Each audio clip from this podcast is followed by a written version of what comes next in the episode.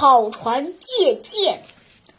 周瑜命令甘宁出战，第一仗打得很漂亮。曹操命令蔡瑁、张勇操练水兵，不能再失败。蒋干是曹操的手下，他说可以，可以说说服周瑜投降。周瑜将计就计。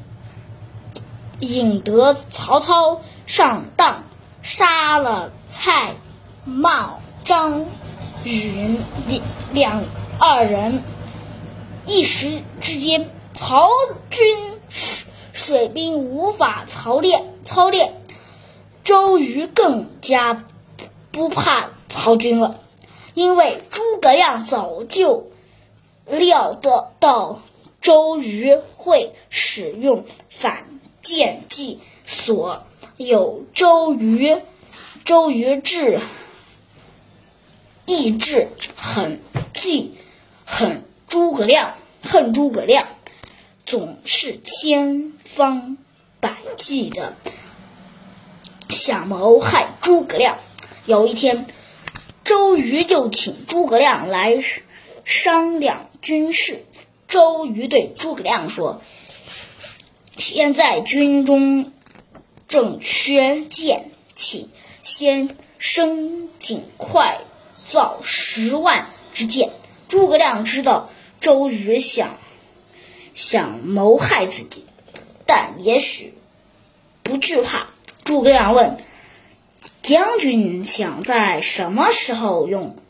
周瑜说：“十天够不够？”诸葛亮大声说。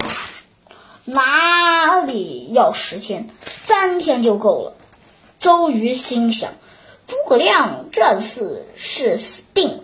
他赶忙说：“你立个军令状吧。”诸葛亮，呃，若没完成任务，别怪我用军法处置你。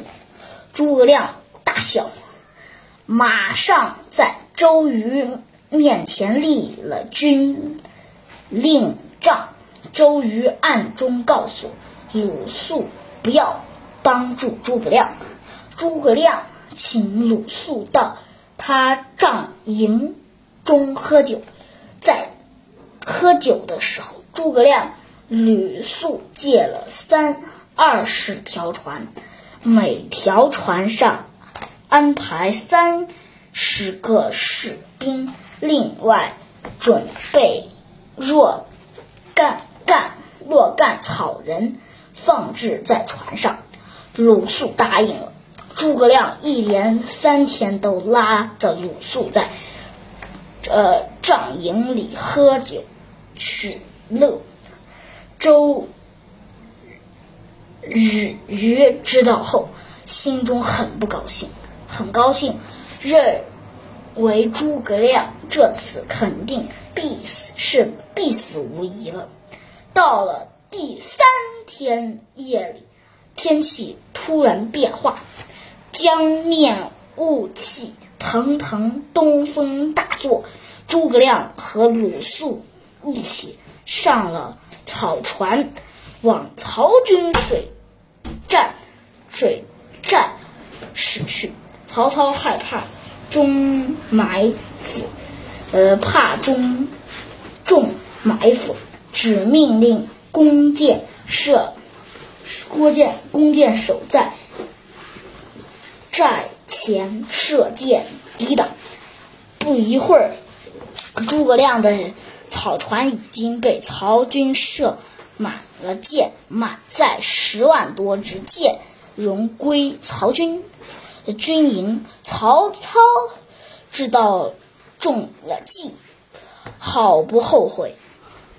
周瑜见见诸葛亮，废出挥之力，便骗到了曹操的五十五六万支箭，心中又惊又恨，但也没有办法。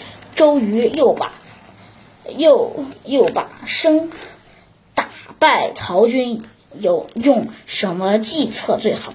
诸葛亮说：“我把我的计策写在手上，你把你的计策也写在手上。”二人写好后一对看，发现双方都想到用火攻可以取胜，两人都哈哈大笑起来。